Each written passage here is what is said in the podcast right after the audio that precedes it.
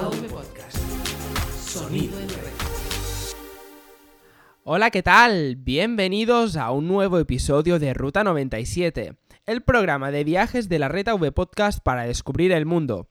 Hoy estrenamos otro episodio del formato Talks, concretamente el episodio número 2, para conocer, como ya sabéis, a la persona detrás del nombre y, por qué no, también nuevas técnicas de viajar. Hoy estoy con Víctor Abarca, una persona que algunos puede que conozcáis, otros puede que no, y por eso estamos aquí, para traeroslo, traer más de cerca al personaje y también aprender sobre una cosa muy interesante relacionada con los viajes, que es la tecnología. Hoy vamos a hacer un programa un tanto especial, ya que vamos, por una parte, a conocer más a fondo a Víctor Abarca, conocer técnicas de viaje, mezclando tecnología con conocer el mundo para así tener una experiencia plenamente conectada. Recordad que Ruta 97 está presente en iTunes e iVoox y que también podéis seguirnos desde Twitter, Facebook y desde la página web de AV Podcast. También, por si os interesa, os dejaremos en la descripción todas las redes sociales de Víctor Abarca, que ahora vamos a conocerle un poquito mejor. Y nada, después de la intro, comenzamos. Ruta 97. Un programa de AV Podcast. Sonido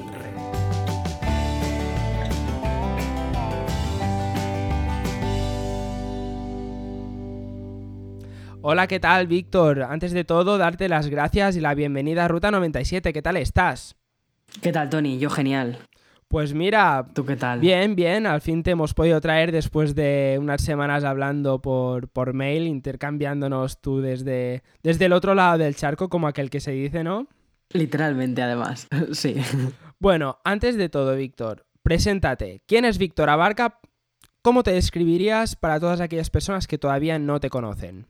Buf, pues difícil. O sea, siempre que te piden que hagas una descripción de ti mismo es como muy difícil. Bueno, eh, realmente pues eh, soy un chaval de 27 años que vivo actualmente en San Antonio y hago vídeos para, para YouTube sobre tecnología y estilo de vida y vlogs, que es el formato más habitual para este tipo de casos. ¿Por qué decidiste escoger YouTube?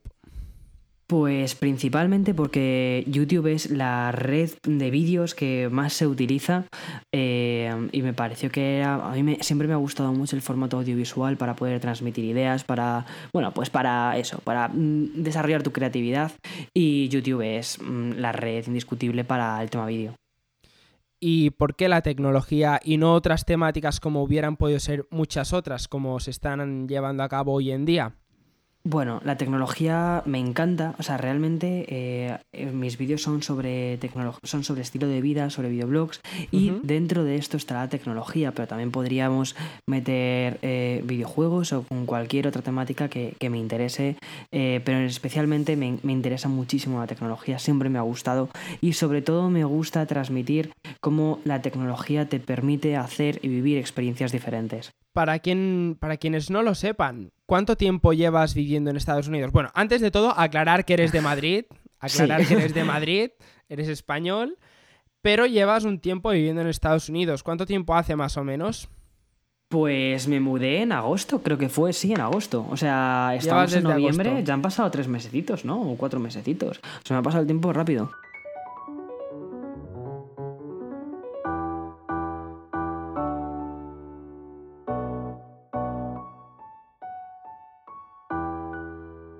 Respecto a los viajes, Víctor, que tú sabes que estamos hoy en Ruta 97, que es un programa para descubrir el mundo. Y tú eres una persona también muy asidua a los viajes, por lo que Me se puede ver viajar. por lo que se puede ver en tu canal de YouTube. Has ido a muchos destinos y eso es de lo que vamos Sí. a hablar ahora. Lo primero de todo, ¿qué es lo que más te gusta de viajar? Me encanta la sensación de conocer sitios nuevos. Es decir, cuando tienes esa. cuando vas, llegas a un sitio que no conoces y tienes todo ese mapa, toda esa ciudad para recorrerla, eh, para conocer mm, todo. Eso es- esa es la sensación que más me gusta de viajar. ¿A cuántos países has ido? Buf, a nivel de números, ni idea, pero bastantes más de los que, de los que sé contar, o sea, de los que sé contar, no, ojalá, sino bastantes más de los que, no sé, no, no, no lo sé, bastantes, la verdad. Los últimos que mucho. recuerdas, los últimos que recuerdas o los que más te hayan gustado. Tokio, China, Estados Unidos. Además, Estados Unidos podría decir, o sea, ha sido en plan recorrerme el continente, pero bastante, no solo las ciudades principales, tipo Nueva York, San Francisco, eh, no, sino recorrerme también ciudades más chiquititas. Eh, luego también he viajado mucho por Europa. Me falta, por ejemplo, viajar por Latinoamérica, que no conozco nada de Latinoamérica y tengo unas ganas increíbles de ir allí. Sobre todo, bueno, pues a países como México, Argentina, Chile. Eh, y también me falta África. ¿Cuál es tu destino favorito de todos los que has ido? Japón, Japón, me, me enamoró ese, ese país. País que sin duda da mucho que hablar, o sea, es un choque de culturas bastante interesante que a la vez atrae Mm. mucho. Al Sí. menos a, a mí que siempre he tenido curiosidad por conocer ese país. Y bueno, destinos que tienes en mente, ya lo has dicho, ¿no? Eh, la zona de Latinoamérica, Sí. África. ¿Algún país en especial de Latinoamérica? Que seguro que tenemos algún oyente. Sí, me encantaría, como te comentaba antes, ir a México. Eh, tengo muchísimas ganas de ir a México. Eh, además, muchísimos suscriptores míos son de allí y me apetece hacer una quedada allí con, en el DF con muchísimos suscriptores. Y tengo ganas, la verdad. eh, siempre me han hablado muy bien de México. Me encanta la comida mexicana y tengo que ir a probarla de primera mano. O sea, no puedo no ir. ¿Cuál es tu plato favorito de la comida mexicana? Los tacos. Mm, tienen pinta de ser bueno. Yo nunca los he probado, fíjate. ¿no? Nunca Aquí los en, he San, probado. aquí en San Antonio, aquí como bueno, como estamos, San Antonio, donde vivo actualmente, está muy muy cerquita de México, estoy como a dos horitas de México. Eh, y entonces hay muchísima, o sea, la población mexicana es grandísima aquí. Y muchísima comida es Tex-Mex, que es mezcla de Texas con México. Eh, y entonces, pues sí, aquí es bastante normal en los tacos. Están muy ricos. Aquí en España también se estila la comida Tex-Mex, pero ya es algo más. No, no es fielmente reproducida, ¿no? Como puedes No. encontrarte tú en un, en un Hmm. restaurante de aquí, de, de al lado de tu casa, porque al final, Hmm. eh, estando Sí. en Texas, pues es lo que hay. Sí. Bueno, centrándonos en el kit de la cuestión, estamos hoy aquí para hablar sobre tecnología y sobre viajes. Más bien explicado, tecnología aplicada a los viajes. La tecnología es un gran aliado, es un gran aliado nuestro, que nos hace la vida mucho más fácil en muchas situaciones. Mm. ¿Quién nos habría dicho hace 10 años que en la palma de nuestra mano tendríamos a un asistente de voz con tan solo pulsar un botón que nos leería el correo electrónico, nos haría la compra o nos diría la previsión meteorológica? Víctor, tu canal está enfocado en la tecnología y en el estilo de vida, pero de todos es sabido quienes te conocemos que eres un gran aficionado. ¿Cuáles son los dispositivos, tus dispositivos de uso diario? Los dispositivos que usas cada día. Bueno, eh, yo creo que como todo el mundo, eh, soy súper asiduo al, al iPhone y también al iPad. Además que son dos dispositivos que utilizo, que me llevo siempre, siempre que viajo. Tanto mi iPhone como mi iPad. Intuyo que tu marca favorita es Apple. ¿Por qué? Totalmente, totalmente. Me gusta muchísimo el ecosistema que crea. Eh, llevo utilizándolo pues desde hace ya muchísimos años. eh, y entonces, bueno, me ha ido acompañando, he ido pues, o sea, he ido utilizando su ecosistema desde hace mucho y actualmente todas mis fotos se encuentran ahí y demás. Y además es una compañía, es, una, es, es un ecosistema que me genera muchísima eh, comodidad y sobre todo seguridad. Cuando viajas o cuando estás tan en movimiento, necesitas que las cosas simplemente funcionen. Muchas veces no preguntarte por qué funcionan, sino que funcionen. Y me ha demostrado con el tiempo que sí, que sí que lo hacen y lo hacen muy bien. También, oye, también me encantan otro tipo de compañías, por ejemplo, ¿sabes? Tony, que me encantan los videojuegos y ahí pues Nintendo es la reina indiscutible de, de lo que más me gusta en videojuegos, pero sí, pero diga, centrémonos en, en tech, digamos Apple, sí.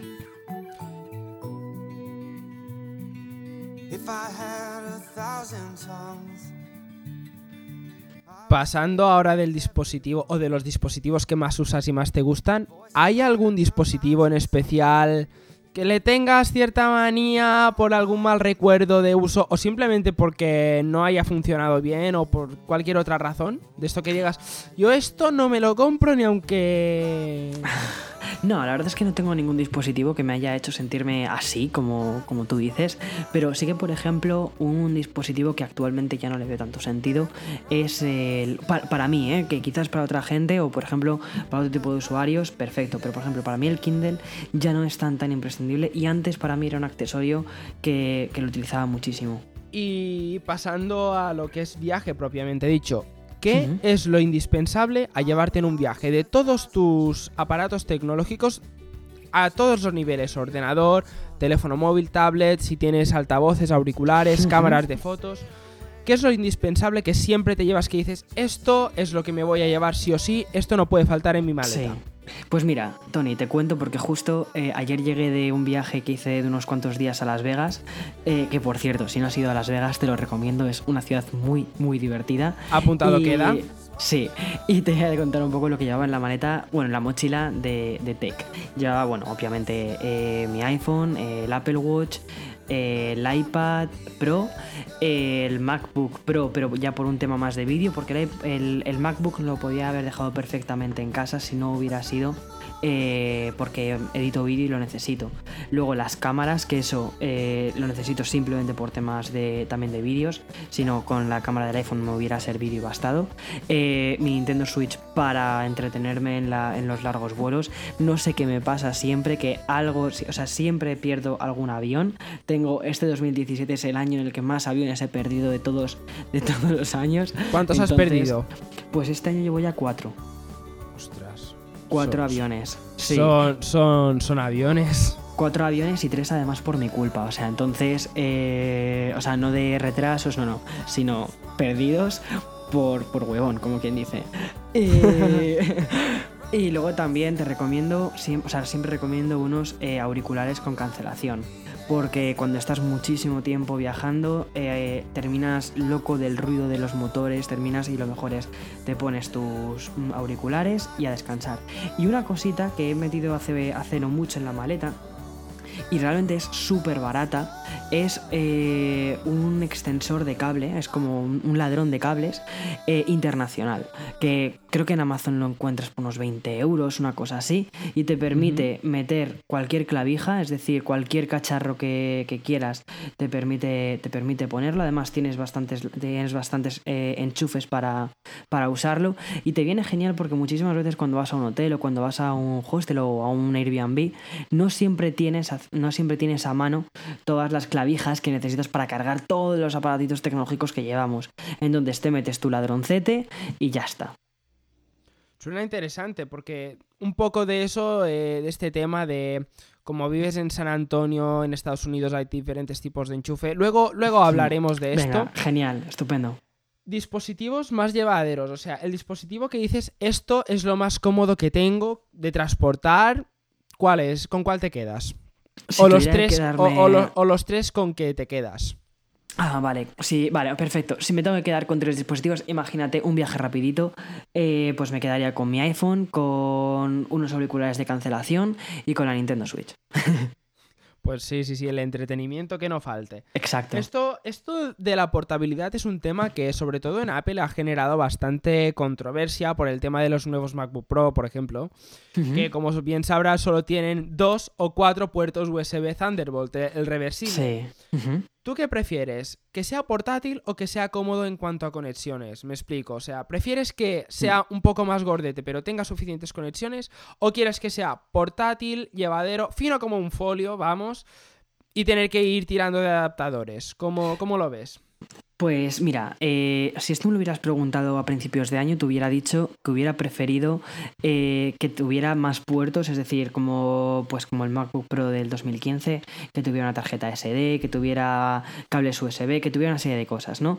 Pero ahora mismo, cuando ya te, cuando ya te habitúas a vivir eh, o llevas ese, ese adaptador eh, multiusos que es relativamente fácil de encontrar y además muy barato en, en- en tiendas como Amazon, te acostumbras a llevarlo y de verdad que no se te hace nada, nada pesado. O sea, no se te hace nada. Y ya no solo por la comodidad de que los nuevos Mac son más pequeños o cosas así, sino porque también son más potentes y porque al final el futuro pasa por el, por el USB-C y yo creo que Y ha sido por una la marca- tecnología sin cables.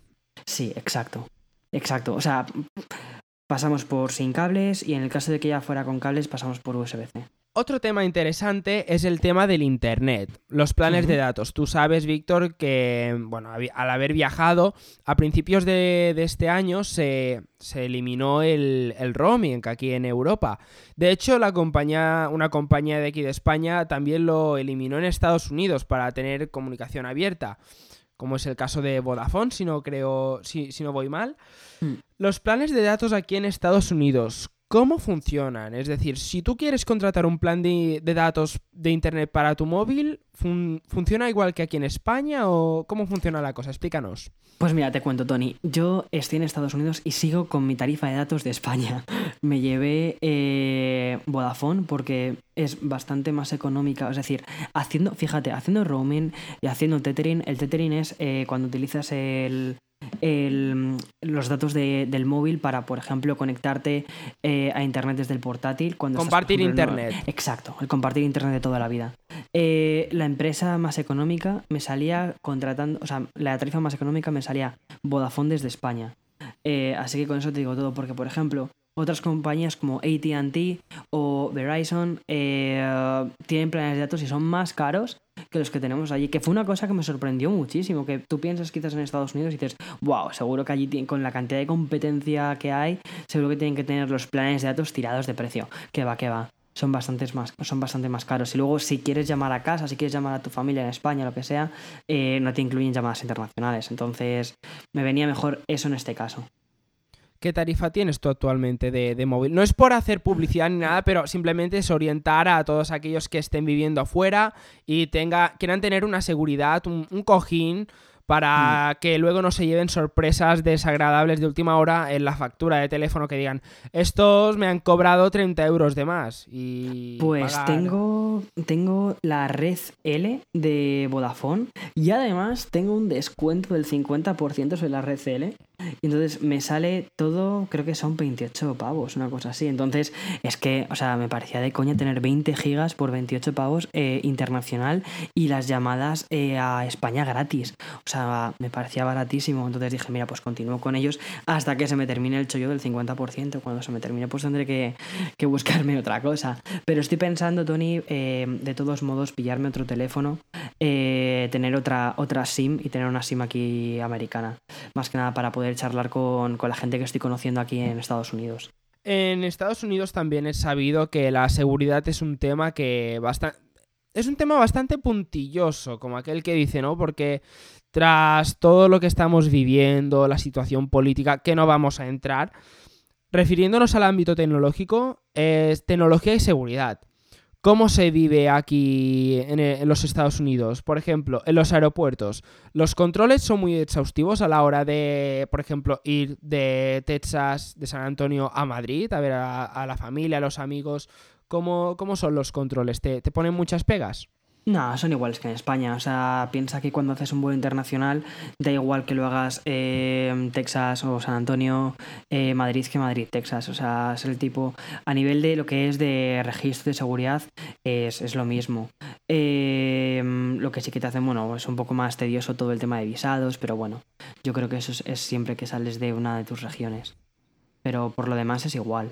Mm, no noto una diferencia. Lo digo porque recientemente salió una normativa o querían aprobar una ley en Estados Unidos que prohibía que los vuelos que no se pudieran llevar ordenadores portátiles de los vuelos de Estados Unidos a Europa. ¿Cómo ha quedado la cosa? Tú que estás más Nada. La cosa no ha llegado a término porque puedes volar perfectamente. Lo que sí que eh, siempre se había dicho era que tenías que llevar, si llevabas un portátil, que lo llevaras con batería, porque en algunos casos lo que te pueden hacer es eh, que enseñes el portátil, es decir, que lo abras y que efectivamente eh, sea un portátil que funciona, ¿sabes? Que no sea una bomba casera o cualquier otra cosa. Sí, cualquier otra barbaridad. Sí, eso es una cosa, eso es un rumor que yo siempre había escuchado y de hecho siempre lo llevo cargado, pero más que nada por trabajo trabajar en el, en el portátil que cuando esté en un aeropuerto. Pero no sé si tiene algún fundamento, si no tiene ningún fundamento. Y respecto a lo que comentabas, Tony, no, no he visto nada. O sea, siguen iguales. Y en tu caso, seguridad ya hacia, hacia ti mismo. A la hora de llevar, bueno, en uno de tus vídeos contaste que llevaste tu proyector en la maleta. llevar, llevar este tipo de aparatos que quieras o no son delicados al fin y al cabo en una maleta, en una bolsa que piensa que te lo ponen de cualquier manera dentro del avión. ¿es seguro o se te ha roto alguna vez alguna cosa dentro de la maleta? Mira, lo que hice en ese caso, ahí, eh, mira, eso fue una locura. O sea, de hecho, espero no tenerlo que repetir nunca más. Eh, cuando hice la mudanza de Madrid eh, San Antonio, dije, a ver, no me quiero volver a comprar absolutamente todas las cosas que tenía en mi casa Tequi de Madrid. Entonces dije, pues el proyector me lo llevo. Y metimos el proyector en una. O sea, estaba muy seguro, pero no lo metimos dentro de la maleta, lo metimos dentro de las maletitas de mano, ¿sabes? Las que puedes llevar contigo y las que nadie tira, es decir, las que únicamente tú eres el responsable de esas maletas. Entonces no recibe ningún golpe ni nada. Pero mira, cuando hicimos el. Cuando estábamos haciendo. O sea, estás en las cintas para mm, el control de seguridad.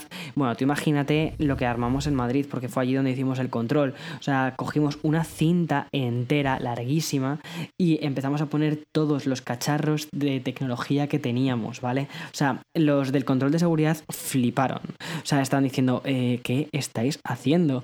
Y nada, pusimos pues eso. Tú imagínate, separarlo todo, las cámaras, las videoconsolas, la PlayStation, eh, las. Todo, todo, todo, todo iba separadito.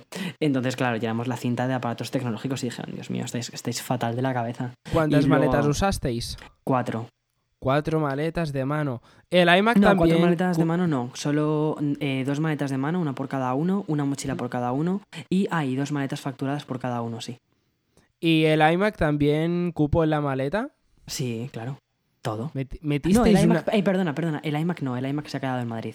Iba a decir, ¿cómo podéis meter un iMac en una maleta? Sois mis ídolos, yo también quiero hacerlo.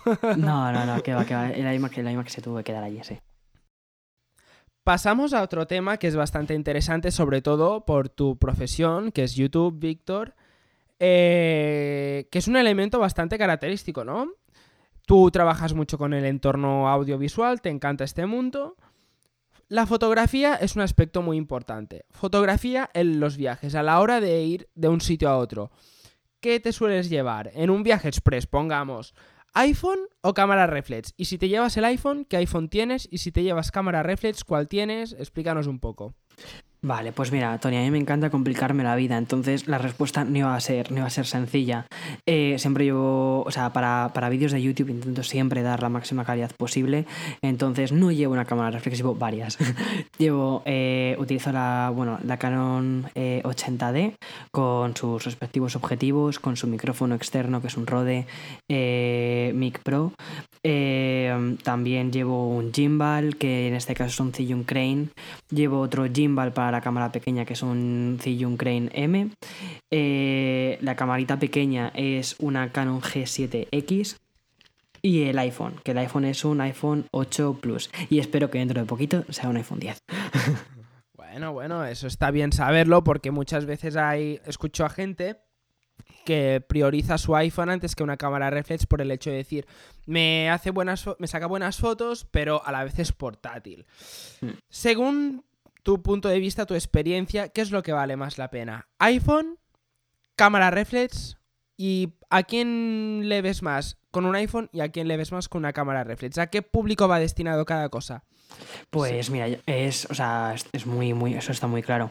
Eh, um, eh, la- o sea, una cámara reflex al fin y al cabo la veo para todas aquellas personas que se ocupan de alguna forma profesional a temas de imagen, ya sea, pues eso, a grabar vlogs o vídeos, eh, o, o también a los aficionados a la fotografía porque disfrutan eh, cambiando todas las cositas de, de la cámara reflex y demás.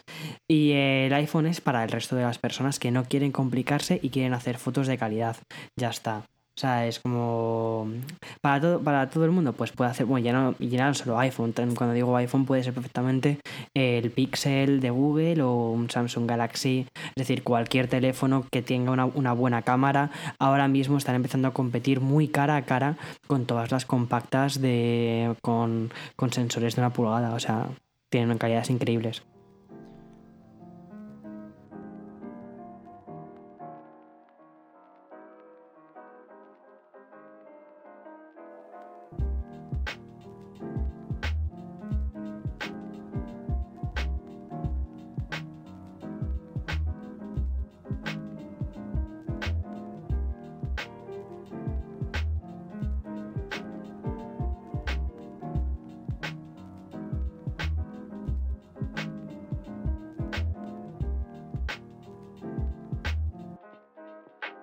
Formas de compartir archivos. Me explico. Tú estás en Estados Unidos, estás a, mucho, a mucha distancia de Madrid y para intercambiar datos con tu familia, pero no solo fotos y archivos de- del día a día, sino cosas importantes, ¿qué usas? ¿Nube tradicional, es decir, proveedores tipo Bots, Dropbox, OneDrive? ¿O usas un NAS, que es lo que vendríamos a decir una nube privada? Es un disco duro, bueno, quien más, quien menos sabe lo que es un NAS. ¿Tú qué usas, Víctor?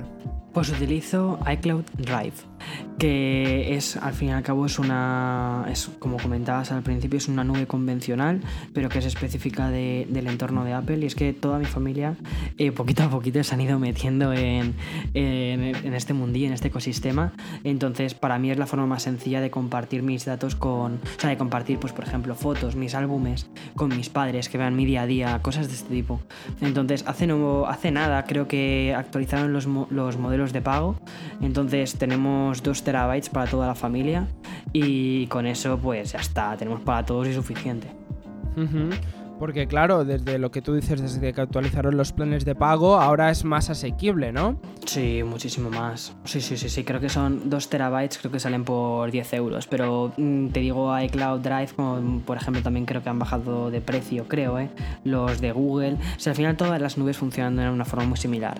Lo que, o sea, mi consejo es mm, qué entorno tienes. Si tienes un entorno mixto, pues utiliza quizás mejor la red de Google. Si tienes un entorno como el de, como, pues eso, de Apple, pues utiliza iCloud porque así no te vas a tener que molestar ni preocupar de nada. Y es una total integración con el sistema y puedes compartir Sí. todo tipo de archivos, desde documentos que puedas escribir, redactar, hasta, yo que sé, alguna factura que quieras compartir o Sí. cosas así. Sí, exacto. Realmente para eso no lo utilizo, o sea, suelo utilizarlo. Para eso utilizo más, por ejemplo, una aplicación que se llama Evernote, que además a toda la gente que viaja, y, y este podcast creo que es bastante asiduo a, a este tipo de cosas, eh, recomiendo Evernote. Y en Evernote, eh, no sé si lo conoces, Tony, pero es Eh, como... me suena, pero no lo he usado nunca. Explícanos un poco de qué trata. Genial, es como llevar una libreta siempre contigo, es como una libreta física, pero para todas tus cosas digitales. Entonces, eh, lo puedes utilizar en cualquier dispositivo, se sincroniza con cualquier dispositivo y mm, tienes todas tus notas y, por ejemplo, yo lo utilizo pues para guardar mis billetes de avión, los itinerarios, los seguros médicos, todo lo tengo ahí dentro de, de mi Evernote. Entonces, si pasa cualquier cosa, pues únicamente tengo que tirar de, de Evernote, del móvil o del iPad, en el, el dispositivo que tenga más a mano, ya tengo todo. De hecho, eh, también te puedes guardar las libretas en, offline y eso me vino muy bien, por ejemplo, cuando hace unos años estuve, estuve en China, que estuve de mochilero. Pues ahí, mm, o sea, en Evernote almacené absolutamente todo porque no sabía cuándo me iba a volver a poder conectar a internet y ahí llevaba pues todas mis reservas de los hostels, eh, los itinerarios, los billetes de tren comprados, todo lo llevaba ahí de forma digitalizada y de verdad en más de una ocasión me salvó, ¿eh? Pues suena muy interesante, la verdad, porque compartir archivos a distancia siempre antes era un problema, ahora por lo visto ya no lo es tanto. Nosotros en casa usamos un NAS y funciona muy bien. Al final es mismo perro con distinto collar. Sí. Uno de los últimos temas que me gustaría tratar es lo- un- una cosa que me has sacado antes, que es el tema de las clavijas. Enchufes y baterías portátiles. ¿Has tenido que gastarte mucho dinero en nuevos adaptadores? Más que gastarte dinero, te ha costado mucho trabajo el decir, ah, tengo que adaptar todos los enchufes que tenía de todos mis aparatos a los Estados Unidos. ¿Qué va, qué va? Compré eh, cuatro. eh, se llaman, creo que son como adaptadores o, o ladrones, ¿sabes? De, estos, Sí. de estas clavijas que incluyen diferentes clavijas. Entonces, hay un tipo de clavija que son clavijas internacionales que tú le puedes conectar, digamos, a ese adaptador, le puedes conectar a eso, a esa regleta, son regletas, perdona. Le Regletas, puedes- sí. Exacto, regletas internacionales. Entonces, tú en esa regleta, digamos, los enchufes de entrada que tú puedes poner pueden ser de cualquier país. En mi caso, eran de España. Y el cable que sale es un cable, por ejemplo, para Estados Unidos, que es, eh, que es donde estoy. Entonces, compré simplemente cuatro y mm, con eso me sirve para toda la casa. Entonces, eh, lo- los he puesto en las zonas así más, digamos, más interesantes de casa y ya está. Ya iban conectados los cacharritos que me he traído de allí. Y ahora que compro una cosa de aquí de Estados Unidos, pues nada, va conectada también a la regleta esta y no me tengo que preocupar si es de Inglaterra, si es de España o si es de la Conchinchina, me da igual. Y pasando ya a los dos últimos aspectos que quiero tratar, por lo que has visto, los dispositivos tecnológicos más usados en Estados Unidos. ¿Podrías hacernos una, un repaso a líneas generales de lo que has podido ver en estos meses? De dispositivos utilizados, iPhone, o, O sea, tele- teléfonos. tanto a tecnología como en videojuegos, como en todo. Un repaso general. Ah, vale, genial, sí, sí, claro. Eh, mira, lo que aquí, por ejemplo, en España somos muy aficionados. Cuando hablamos de consolas, eh, digamos, piensas directamente en la Play, ¿no? En PlayStation como marca, en Sony como marca y demás. Aquí es justo al contrario. Aquí, sobre todo, piensan en Xbox. Entonces, aquí videojuegos está muy relacionado a PC, está muy relacionado a Xbox y también la gente que es así un poquito más indie o lo que sea, es más Nintendo. Y PlayStation poquito a poco está ganando adeptos y eh, en un grupillo de amigos que sí que, o sea, que tengo aquí, que he conocido, eh, algunos de ellos ya tienen PlayStation 4 y, demás, pero casi todos los que tienen, casi todos tienen eh, Xbox. Eso en cuanto a videojuegos. Luego, en cuanto a teléfonos, lo que veo que utiliza casi todo el mundo, o sea, no sé cuánto sea la tasa de penetración del iPhone aquí, pero veo muchísimos iPhones y muchos Samsungs. De todos modos, aquí hay, aquí hay cosas mu- muy curiosas y es que las propias compañías tienen planes que tú no compras el teléfono, tú realmente alquilas un teléfono, ¿sabes? Es como un leasing, para que te hagas una idea. Entonces, cada año te renuevan tu iPhone o cada año te renuevan tu Samsung Galaxy Note, cosas de este, de este tipo, ¿no? Entonces, cada año, digamos, optas, dependiendo de la cuota que tú estás pagando, optas a un teléfono ya sea de gama alta, de gama media, de gama baja. Pero cada año cambias. Y te cubre todas las roturas, todos los imprevistos que pueda haber, o eso ya Uf, corre pues a cargo de tu sé. bolsillo. Yo creo que yo creo que eso corre a cargo de tu bolsillo porque mm, lo que veo son muchísimas pantallas rotas. Ah, y luego también me ha llamado la atención de que aquí hay una gama de Samsung Galaxies que se llama, creo que se llama Active, que están, o sea, son como teléfonos acorazados, pues mm, para si vas, yo qué sé, de caza o aquí hay mucho rollo campestre, ¿no? Y, y también les gusta mucho el rollo militar. Entonces, eh, son tele, o sea, veo mucha gente así que lleva teléfonos de este, de este tipo. Sí, los conozco. Son como los que hace un chico de aquí de Barcelona que se llama Pro Android, no sé si lo conoces, que a veces analiza teléfonos extremos y hace un test de destrucción a lo bestia.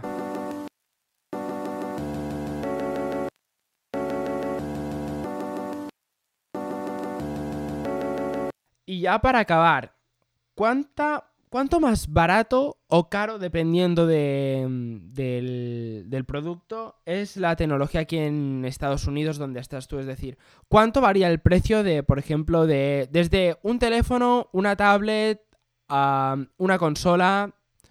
Por ejemplo, pongamos de ejemplo el iPhone 8 Plus, el iPad Pro y la Nintendo Switch. Para Vale. hacernos una referencia. Teléfono, Hmm. tablet, videoconsola. Vale, mira, la Nintendo Switch en España creo que su precio oficial, es decir, tú vas a una tienda y lo que te debería costar, ¿vale? Porque han hecho mucho negocio con esta, con la Nintendo Switch por la escasez, lo que te debería costar son 325 euros eh, su precio Correcto. oficial.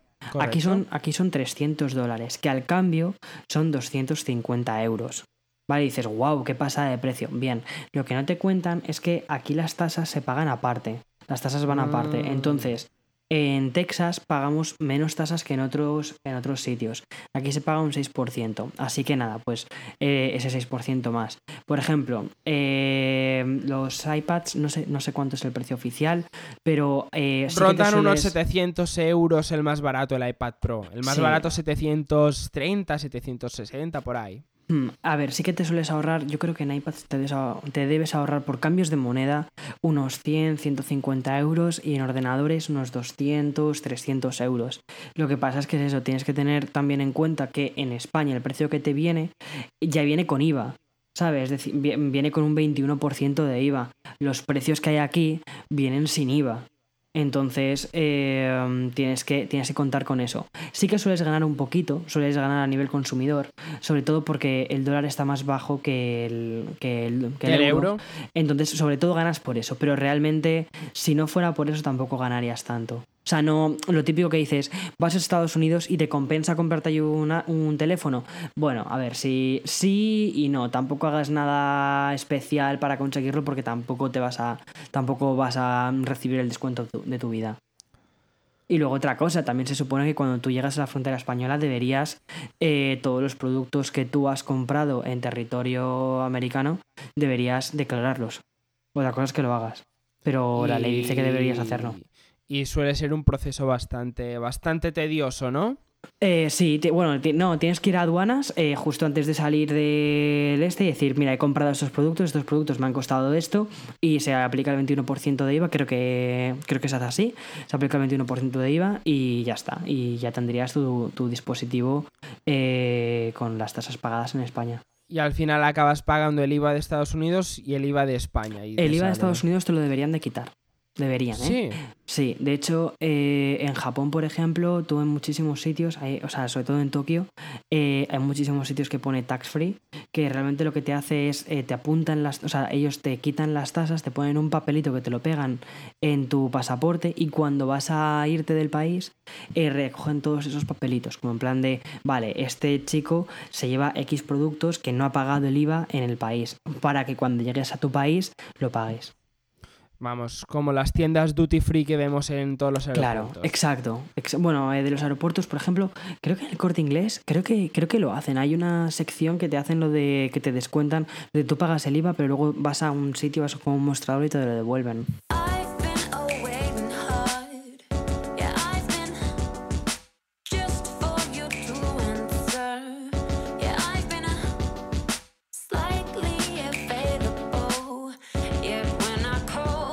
Hasta aquí la entrevista del programa de hoy, de este formato Talks, que ha sido un tanto diferente del primero que grabamos, porque más que conocer a la persona detrás del nombre, que sí que lo hemos hecho, también ha sido conocer su aspecto más característico, que es la tecnología y el mundo audiovisual.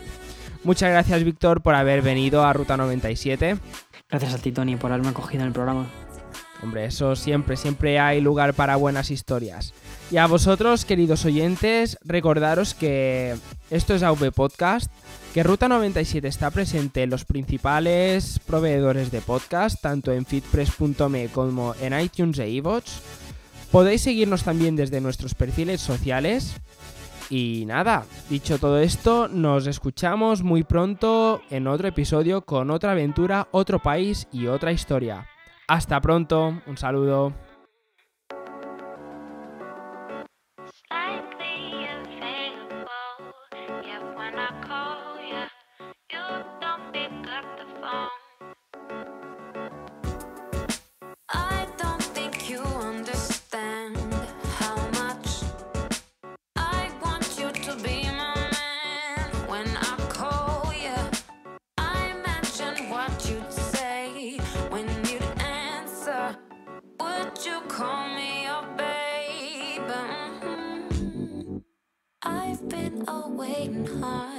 Ruta 97, el programa de viajes de AV Podcast para descubrir el mundo. AV Podcast, red podcasting.